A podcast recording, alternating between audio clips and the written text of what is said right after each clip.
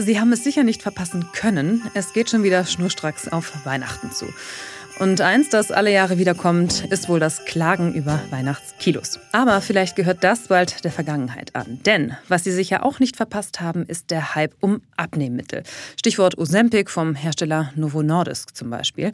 Eigentlich ein Diabetesmittel, auf das ein regelrechter Run ausgelöst wurde. Denn die Erfolgserlebnisse beim Abnehmen sollen einfach zu gut gewesen sein. Und gerade erst wurde im Diätbereich in Europa wieder ein großer Deal gemacht. Das Schweizer Pharmaunternehmen Roche kauft das kalifornische Unternehmen Carmot Therapeutics und steigt damit erstmals seit 2018 wieder in den Abnehmmarkt ein. An dem Deal lässt sich aber auch noch was ganz anderes ablesen. Der große Erfolgsunterschied zwischen Big Pharma und German Pharma. Und wer könnte uns das Thema besser erklären als unser Corporate Finance Korrespondent Arno Schütze? Hallo Arno. Hallo Nene. Schön, dass du da bist. Arno, das ist schon die letzte Folge in diesem Jahr. Wow, Wahnsinn. Ging schnell vorbei, oder? schon, oder? Kann man sich das vorstellen. Schade, schade. Äh, aber es kommt ja zum Glück ein neues Jahr. Und äh, dann geht es natürlich auch hier weiter. Arno Roche steigt jetzt also wieder in den Abnehmmarkt ein. Die sind 2018 ausgestiegen. Kannst du sagen, warum eigentlich? Damals haben sie das so eingeschätzt, dass die Geschäftsaussichten mit ihrem Mittel nicht so super sind. Mhm. Die haben das an Eli Lilly verkauft die jetzt gerade auch ein ähm, so ein Medikament auf den Markt gebracht haben. Ein sogenanntes GLP-1-Medikament steht für Glucagon-like Peptide 1. Äh, das ist ein Hormon, was wichtig ist für die Regelung des Blutzuckerspiegels und damit auch des Hungergefühls. Und genau, das ist ein, ein Wirkstoff eben bei diesen Abnehmmitteln, die eigentlich ja mal für Diabetespatienten oder ja, solche ja. Mit, mit krankhafter Fettsucht äh, gedacht sind, gedacht waren, also Ozempic und Wegovy, ähm, sich aber ein Stück weit auch jetzt so Richtung Modemedikament entwickeln. Mhm, mh. Für all die Übergewichtigen und eigentlich ist es nämlich gerade nicht für die, die an Weihnachten irgendwie äh, zwei Kilo zu viel äh, drauflegen, dass die ja. dann gleich äh, sich so ein Medikament holen, sondern eigentlich sollten die auf andere Weise versuchen abzunehmen und nicht aber das ist doch gerade der Effekt, oder? Den wir auch äh, gerade in, in, den USA äh, und sowas auch beobachten können, dass ja wirklich auch Menschen, die vielleicht mit, naja, ein, zwei Kilochen zu viel unterwegs sind, unbedingt quasi dieses Wundermittel haben wollen, weil klingt ja auch einfach wahnsinnig verlockend einfach. Ich gebe mir diese Spritze und dann muss ich nichts mehr tun, ne? Ja. Und ja, vollkommen richtig. Okay, äh, aber äh, tatsächlich ist es ja auch so, dass am Anfang sogar manche Diabetespatienten ja dann ja, mit einem, einer Schwierigkeit konfrontiert waren, überhaupt an ihr Medikament zu kommen, weil eben die Nachfrage so groß war. Okay, und das war 2018 vielleicht noch für Roche nicht abzusehen, dass eben diese GLP-1-Medikamente mal äh, so ein erfolgreiches Modell sein könnten. Wie erfolgreich es nachhaltig ist, na gut, das werden wir dann noch sehen. Jetzt auf ja, man muss Aha. ja auch bei Carmet äh, jetzt nochmal ein Stück weit die, die Dorf im Kirch lassen, äh, die, äh, die Dorf im Kirch, die Kirche im Dorf lassen. Das Unternehmen ist in der Entwicklung solcher Medikamente. Ähm, und das, das wird wohl noch eine ganze Weile dauern, bis die dann mal zur Marktreife kommen. Mhm. Ähm, ich habe so die, das Datum 2030 gehört. Also das, sind, oh, das ja, dauert ja noch ein bisschen. Immerhin Sieben Jahre, genau. Die sind jetzt, glaube ich, in der äh, Phase 1, müssen also noch die anderen klinischen Phasen und dann eben die Zulassung durchlaufen. Und ähm, allerdings sind die Aussichten wohl recht gut. Also jetzt mhm. Analysten haben geschätzt, dass diese, diese Abnehmwirkstoffe einen Jahresumsatz von zusammen 100 Milliarden Dollar bringen könnten, 2030. Mhm. Das heißt also bis dahin ist eigentlich noch viel also oder dann wird ja. noch viel Markt da sein, den die dann mit ihrem zusätzlichen Medikament bedienen können werden. Ist aber auch ein gewisses Risiko äh, dabei, wenn man halt so ein, so ein frühphasiges Medikament sich einkauft. Kann schiefgehen. Ähm, Pfizer hat jetzt gerade eine Phase 2 Studio mit einem Abnehmwirkstoff abgebrochen, mhm. weil zwei, äh, drei Viertel der Studienteilnehmer äh, denen übel wurde und Erbrechen, Durchfall und Ui. so weiter und haben es dann beendet erstmal. Genau, das heißt, ähm, ob das dann tatsächlich der Riesenerfolg wird für Roche, wird man dann sehen. Ah, das ist ja interessant, dass das noch so ein frühes Stadium ist. Also, dass man noch ja eigentlich ja in eine, in eine Idee, in ein Konzept investiert in dem Moment. Und abgesehen von Studien, was gibt es denn noch so für Garantien? Woran kann sich denn jetzt ein Konzern wie Roche festhalten, um zu sagen, das ist jetzt eine gute Idee, an die glauben wir? Naja, gut, die machen sich natürlich vorher ein Bild und, mhm. und, und kennen dann da die, die also haben eine eigene wissenschaftliche Beurteilung und so weiter. Mhm. Und es ist jetzt ja auch so. Unternehmerisch ja, muss man wahrscheinlich auch mal hingucken, ne? Ja, genau. Da ist es jetzt so, die zahlen jetzt 2,7 Milliarden Dollar für Comet Therapeutics und dann weitere Meilensteinzahlungen, heißt es, von bis zu 400 Millionen Dollar, also je nachdem, je nach Entwicklungsfortschritt. Ah, okay. Genau, also ist natürlich gut, wenn es am Ende dann komplett ausfällt, müssen sie es trotzdem abschreiben, aber so, so ein bisschen was von dem von diesem Risiko haben sie damit eben abgebildet. Verstehe. Aber dann lass uns das doch nochmal kurz ordnen, äh, wie der Deal jetzt aussieht. Also wie viel Geld gibt es gerade jetzt für welche Entwicklungsstufe und was kommt danach? Ja, jetzt gibt es erstmal 2,7 Milliarden mhm. und dann ähm, 400 Millionen können dann noch on 400. top kommen. Ja. Okay. Und Carmet aus dem kalifornischen Berkeley ist ein Unternehmen, das erstmal ja in Privatbesitz gemanagt wird. Was weiß man denn noch über die? Wie äh, wie sind die in der Vergangenheit so da gewesen? Was können wir für die erwarten? Ja, also sehr viel ähm, kennen die meisten nicht. Also es ist äh, ein kleines Unternehmen, 70 Mitarbeiter. Die Gründer heißen äh, Daniel Erlandson und Stig Hansen und bisher wurde es äh, mit Risikokapital gefundet. Ähm, insgesamt nur 400 Millionen haben die eingesammelt und Firmensitz ist Berkeley, also nahe der gleichnamigen US-Elite-Uni. Ähm, genau. Ansonsten, gut, weiß ich nicht so viel. Und mhm. es ist jetzt auch, wir haben es ja heute ausgewählt, das Thema eigentlich mehr so exemplarisch für einen Trend. Ja. Ähm, genau, den Trend faktisch quasi die, die Forschung und Entwicklung auszulagern. Richtig, den Trend, die auszulagern und vor allen Dingen auch die Unterschiede mal zwischen Big Pharma und auch German Pharma uns anzuschauen. Das machen wir hier gleich noch. Vielleicht nochmal zu Roche und was die gerade für eine Strategie zeigen. Also die machen offenbar eines immer wieder sehr richtig. Sie versuchen eine Pipeline an neuen Medikamenten zuzukaufen. Was genau verbirgt sich denn hinter dieser Strategie und wo zeigt sich das vielleicht noch? Ja, das ist genau das, was ich gerade angesprochen habe. Die haben natürlich eine eigene Forschungs- und Entwicklungsabteilung. Deren Ausgaben haben die sogar erhöht letztes Jahr auf 15 Milliarden. Aber trotzdem hat es quasi gehapert mit der Entwicklung neuer Medikamente, gerade in der Krebsforschung, wo, wo sie ja sehr stark sind. Und jetzt geht der Trend von Big Pharma allgemein dahin, dass man sich neue Medikamentenhoffnung zukauft und die nicht selber entwickelt. Heißt faktisch, dass man sich äh, Biotech-Unternehmen dann eben kauft, wenn man denkt, okay, ähm, das hat jetzt eine ausreichende Wahrscheinlichkeit, dass deren Wirkstoff erfolgreich sein wird. Da werden dann auch teilweise ganz ordentliche Preise bezahlt. Man hat aber schon quasi den ersten Beweis erbracht in der Regel, dass das eben ein Wirkstoff ist, der am Ende mal ein gutes Geschäft abwerfen wird. Und man, man fischt sozusagen nicht ganz so arg im Trüben, wenn man so will, okay. sondern wirft ganz gezielt die Angel aus, okay, dieses will ich haben oder jenes will ich haben. Verstehe. Man ist ein bisschen mehr auf der sicheren Seite, weil ich denke mal, auch die Unternehmen, die sich dann kaufen lassen oder die ihr Medikament verkaufen, die werden sich ja auch diesen Forschungs- und Entwicklungsprozess bezahlen lassen. Den gibt es ja nicht umsonst. Genau. Aber der Unterschied ist, dass man relativ sicher weiß, für die Katz ist das Ganze jetzt nicht. Und man kauft sich ja, also auch ein oder bisschen höchstwahrscheinlich nicht. Ja. Und wenn man sich jetzt mhm. mal so, so ein paar Deals anschaut in den letzten fünf Jahren, also wir haben zum Beispiel Pfizer, die haben äh, zwei Firmen gekauft, Biohaven und Array für jeweils ungefähr 10 Milliarden. Wir haben eine Merck Co., also nicht die deutsche Merck KGaA, mhm. sondern die amerikanische Merck. Die sind ja mal irgendwann, irgendwann historisch äh, war es mal eine Firma, aber dann Aha. Ist lange äh, her, oder? genau. Hat okay. mit Krieg zu tun und so weiter. Mm, also die Merck Co. hat äh, Acceleron und äh, Prometheus gekauft, äh, beide so 8, 9 Milliarden und mehrere so für 2, 3 Milliarden, also in der Größenordnung von Carmit. Wir haben eine Bristol Myers Squibb, die Myocardia und Turning Point, also Myocardia 9 Milliarden, Turning Point knapp 3 Milliarden. Wir haben eine Sanofi mit BioVerative für 9 Milliarden und dann etliche so ein, 2 Milliarden Deals. Wir haben eine Novartis mit einer The Medicines Company für 7 Milliarden und, und so weiter. Ne? Also eine relativ lange Liste von Unternehmen, also von Big Pharma Firmen, die sich Biotechs kaufen und dann äh, weiterentwickeln, aus denen dann später die Blockbuster-Medikamente entstehen.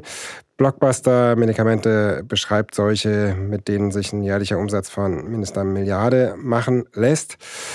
Genau. Ähm, genau, das ist, das ist ein Trend, der sich jetzt schon die ganzen letzten, ja, ich sag mal, zehn Jahre oder sowas verfestigt hat. Und naja, gut, man braucht natürlich äh, ein paar Mark 50, sage ich mal, um, um sich das leisten zu können, diese Biotechs zu kaufen, die häufig eben ein paar Mitarbeiter haben, ein bisschen Umsatz haben oder auch noch nicht. Also wo man ganz klar in die, in die Hoffnung mhm. investiert, dass das später mal was Großes wird, man aber Tag 1 noch keinen wirklichen Return hat.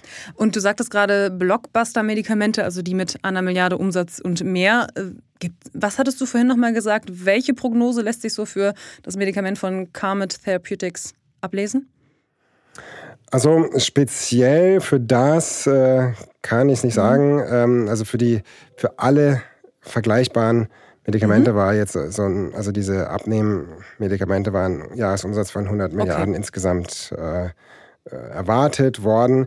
Das ist aber auch ein bisschen immer ein bisschen schwankend. Also die Analysten letztes Jahr äh, haben sie noch von 30 Milliarden irgendwie äh, gesprochen und jetzt ist plötzlich das Dreifache. Kann sein, dass in, in fünf Jahren einer sagt, ja okay, es sind 500 mhm. Milliarden oder einer sagt, nee, es sind, es sind doch nur 20 Milliarden. Also gerade wenn der Zeitpunkt äh, halt noch weit in der Ferne liegt, also sieben Jahre mhm. weg, da kann noch einiges passieren und diese Prognosen können sich dann noch Stimmt. ziemlich Aber eins ist sicher, Weihnachten kommt immer wieder und das heißt, der Bedarf könnte auch bei den...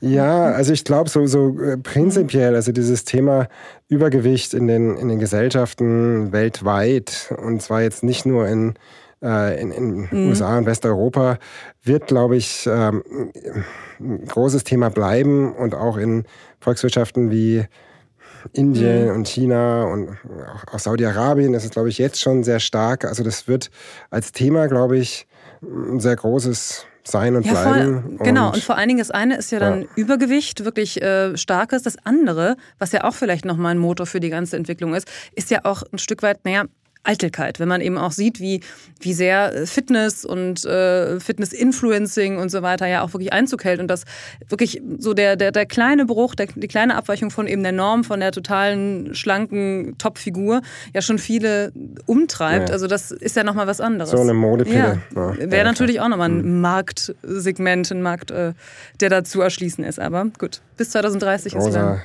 Großer Markt für Marktmissbrauch da. Ja. ja. Oder Medikamentenmissbrauch. Richtig, richtig. Ich mag Missbrauch. Medikamentenmissbrauch. Ja, ja, total. Das muss man mal abwarten, wie, äh, wie gut es am Ende auch für alle Beteiligten ist. Aber ja. Okay, jetzt haben wir uns mal angeschaut, welche, welche Strategie Big Pharma da an den Tag legt, um eben solche Biotechs zu kaufen.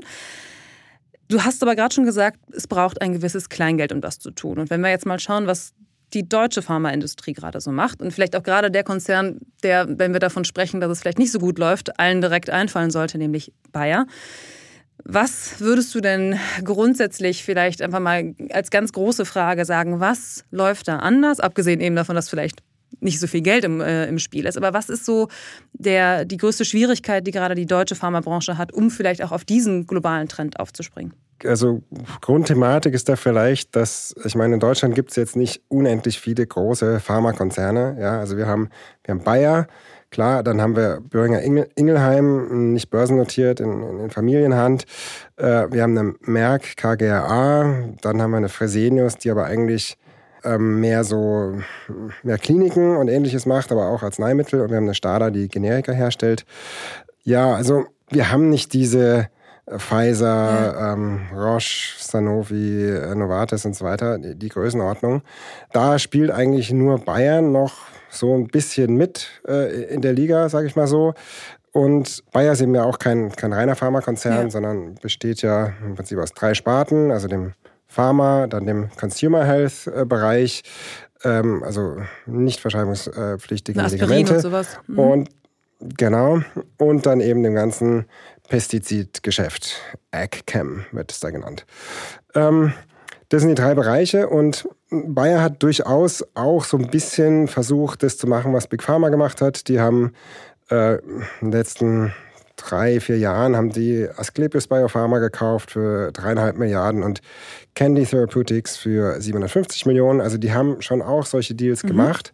Aber die haben einen ganz anderen Deal ja vorher gemacht. Äh, und zwar haben sie Monsanto gekauft, ähm, den Saatguthersteller für 60 Milliarden. Das alte also Lied. Komplett andere Größenordnung. Mhm. Genau. Und haben damit natürlich das, das Gewicht in, innerhalb dieses Konzerns sehr stark auf diesen Bereich Agrarchemie gelenkt, hat natürlich Ressourcen aufgebraucht, die sonst vielleicht für Pharma zur Verfügung gestanden hätten. Es gab doch gerade auch wieder ein Urteil im Glyphosat-Prozess. Ne? Ja, und mhm. genau, wollte gerade dazu kommen. Und hat nicht nur in der Vergangenheit äh, die Ressourcen aufgebraucht, sondern tut es auch weiterhin, äh, weil sich Bayer ja mit Monsanto das Problem mit den Klagen, vor allem in den USA, eingebrockt hat. Leute, die ähm, eben Monsanto und heute, heute Bayer verklagen, weil sie durch die naja, Verwendung des Unkrautvernichters Roundup äh, oder Glyphosat Krebs bekommen mhm. haben und jetzt zu Hunderten Bayer verklagt haben. Es erst so aus, als, als würde Bayer da ein bisschen die Oberhand bekommen, aber zuletzt hat es eher wieder genau in die andere Richtung gezeigt. Also das wird noch auf Jahre eine, eine ziemlich große Belastung für Bayer sein und auch eben weiterhin einfach viel Geld kosten, Geld, was dann nicht zur Verfügung ja. steht, um zum Beispiel Biotech-Firmen zu kaufen. Und gleichzeitig ist es auch, äh, zeigt sich bei Bayer auch, dass manchmal Hoffnungen, die man in bestimmte Medikamentenentwicklung setzt, sich einfach nicht erfüllen.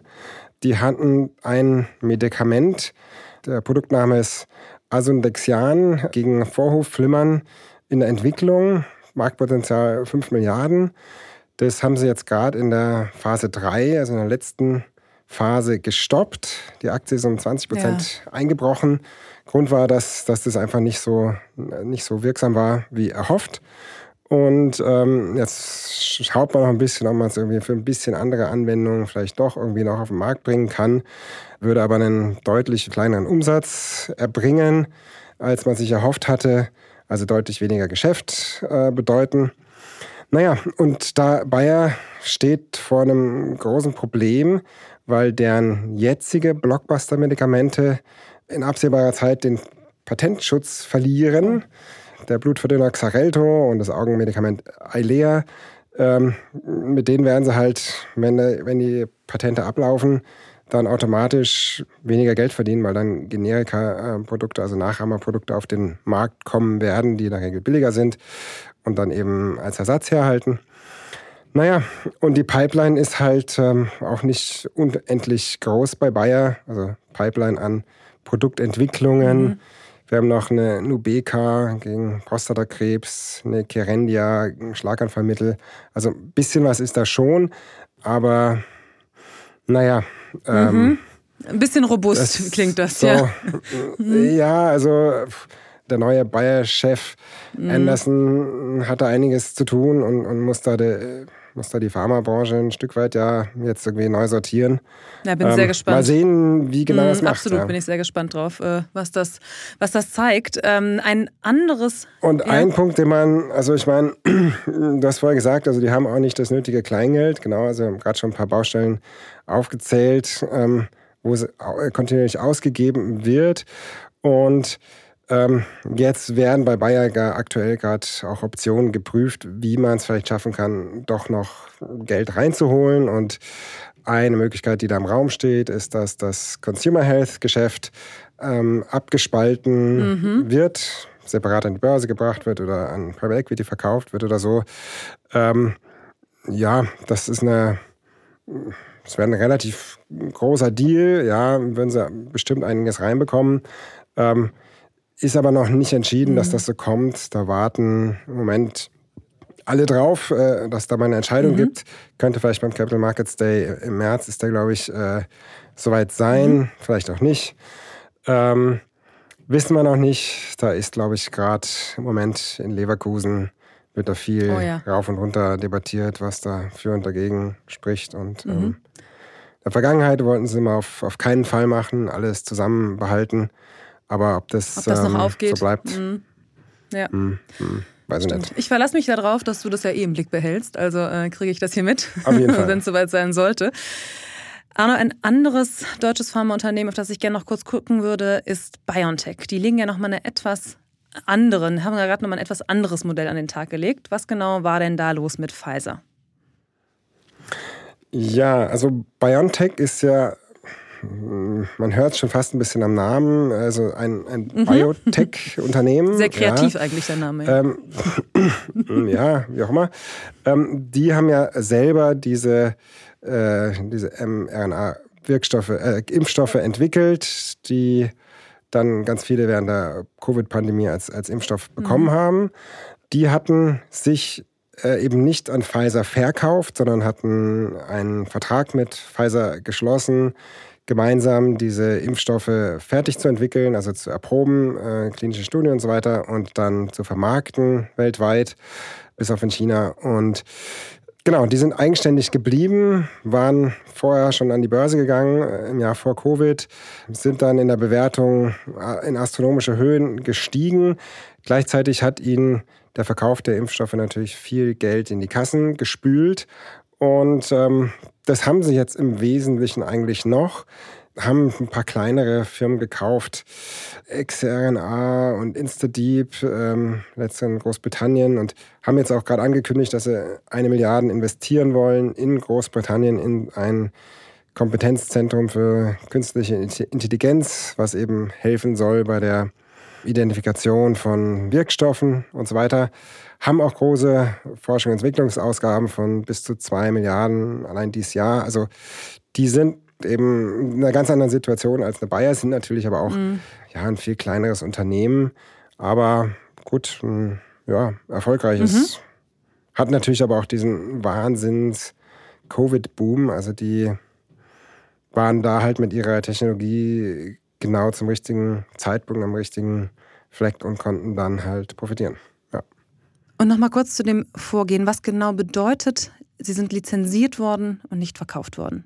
BioNTech hat sich nicht kaufen lassen von Pfizer, sondern die haben mit denen einen Vertrag geschlossen, dass sie ähm, diese Covid-Impfstoffe zusammen auf den Markt bringen und, und verkaufen und also gemeinsam produzieren und so weiter. Und Pfizer hat daran genauso verdient.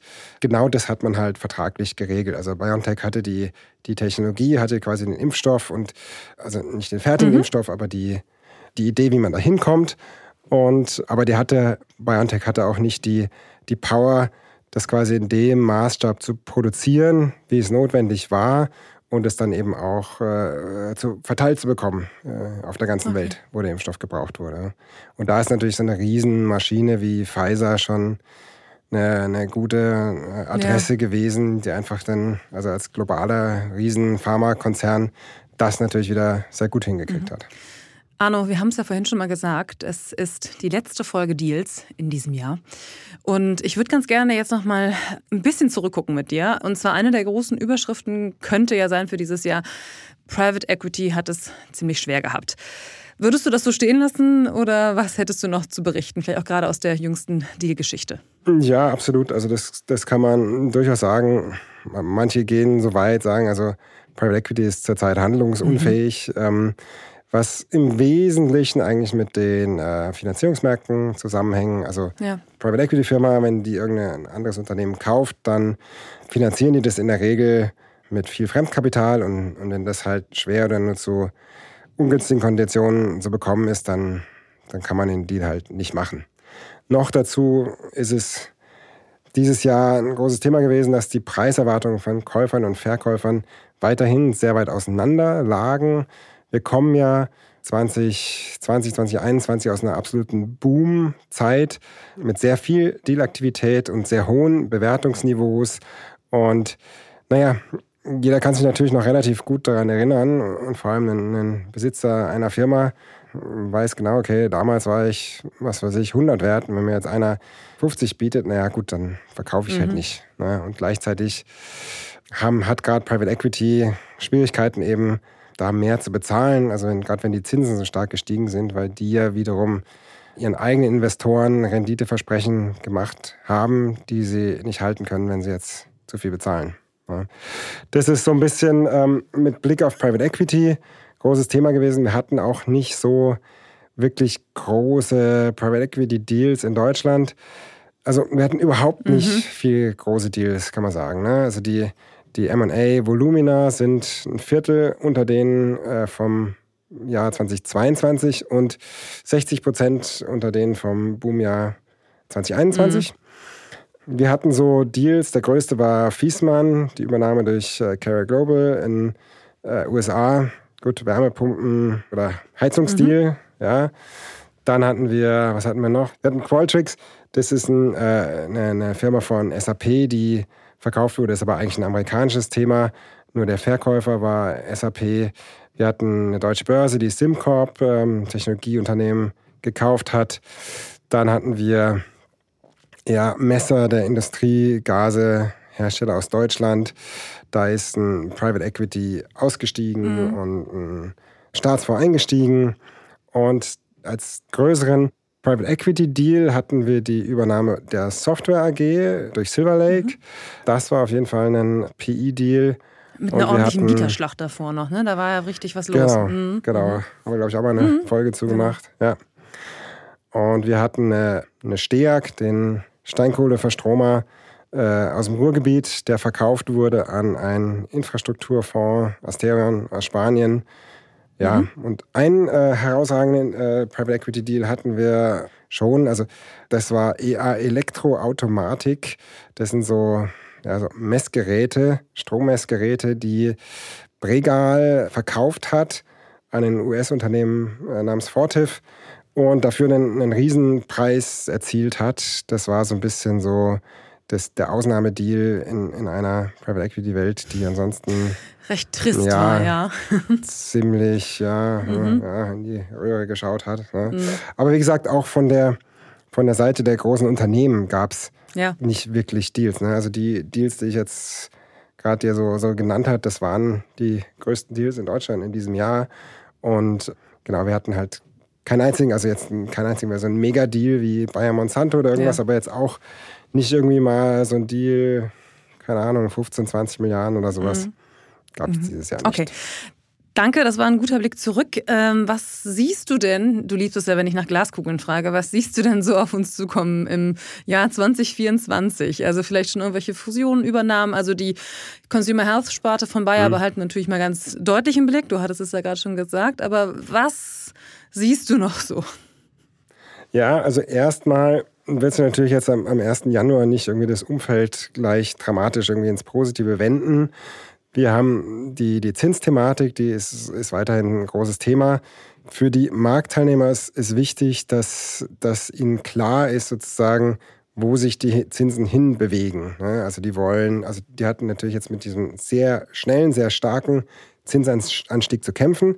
Und jetzt geht es darum, um Visibilität. Also es muss noch gar nicht mal irgendwie klar sein, dass dann und dann die Zinssenkung kommt oder erwartet wird, sondern eher so, dass das für die Marktteilnehmer besser abzuschätzen ist, wie sich die Zinsen denn entwickeln werden. Ne? Mhm. Und, und Bisschen mehr Sicherheit. Jetzt gibt es dann auch immer mal wieder Kommentare von der FED, aus denen man lesen kann, ah, vielleicht war es, das doch noch nicht, vielleicht kommt doch noch mal eine Zinserhöhung. Und naja, und das ist, es schwierig, äh, die Finanzierung.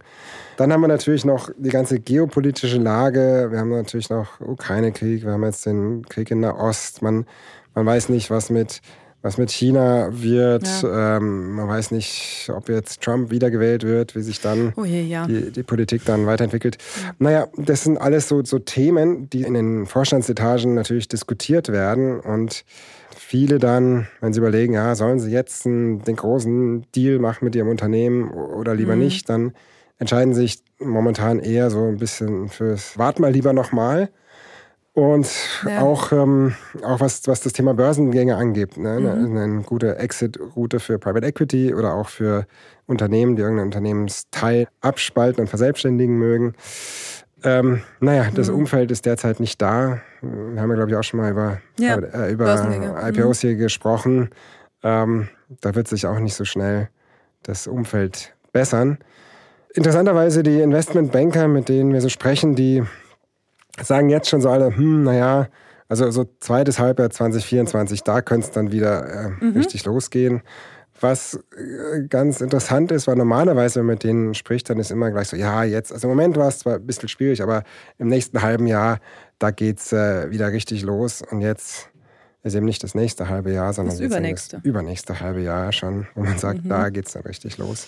Also es gäbe einige Deals, die in in Vorbereitung sind oder die mhm. Investmentbanker sagen auch alle, es gibt ganz viel, was die Vorstände vorbereiten, in, in, in den Schubladen, in den Schubläden jetzt schon liegen haben.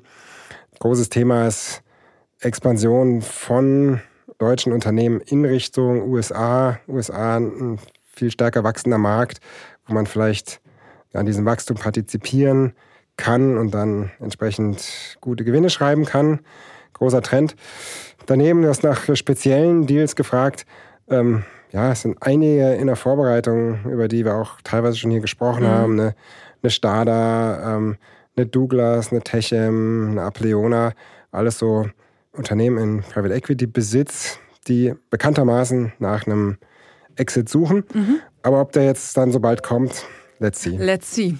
Das Gute ist, wenn sich ja. was tut, dann quatschen wir hier drüber. Freue ich mich auf jeden Fall sehr drauf. Unbedingt. Arno, vielen lieben Dank für dieses, ja nicht ganze Jahr. Wir haben im März, glaube ich, angefangen, oder? Ich meine im März. Vielen Dank auf jeden Fall ja. für die Zeit. War super. Ich habe jetzt leider kein Weihnachtsgeschenk für dich, aber ist ja auch noch ein bisschen hin. Ja, enttäuschend. sehr. Ähm, vielen, vielen Dank. Wir hören uns bald wieder. Vielen Dank natürlich auch an unsere Zuhörerinnen und Zuhörer, gerade auch die, die vielleicht schon ein bisschen länger dabei sind, die uns dieses Jahr begleitet haben. Wir wollen wie immer wissen, wie Ihnen dieser Podcast gefällt. Also schreiben Sie uns gerne eine E-Mail an deals.handelsblatt.com oder lassen Sie uns gerne eine Bewertung da über das Portal, in dem Sie diesen Podcast hören. Dann noch ein großer Dank an Florian Pape für die Produktion der Sendung und ich sage mal bis im neuen Jahr. Auf Wiederhören. Tschüss und frohe Weihnachten.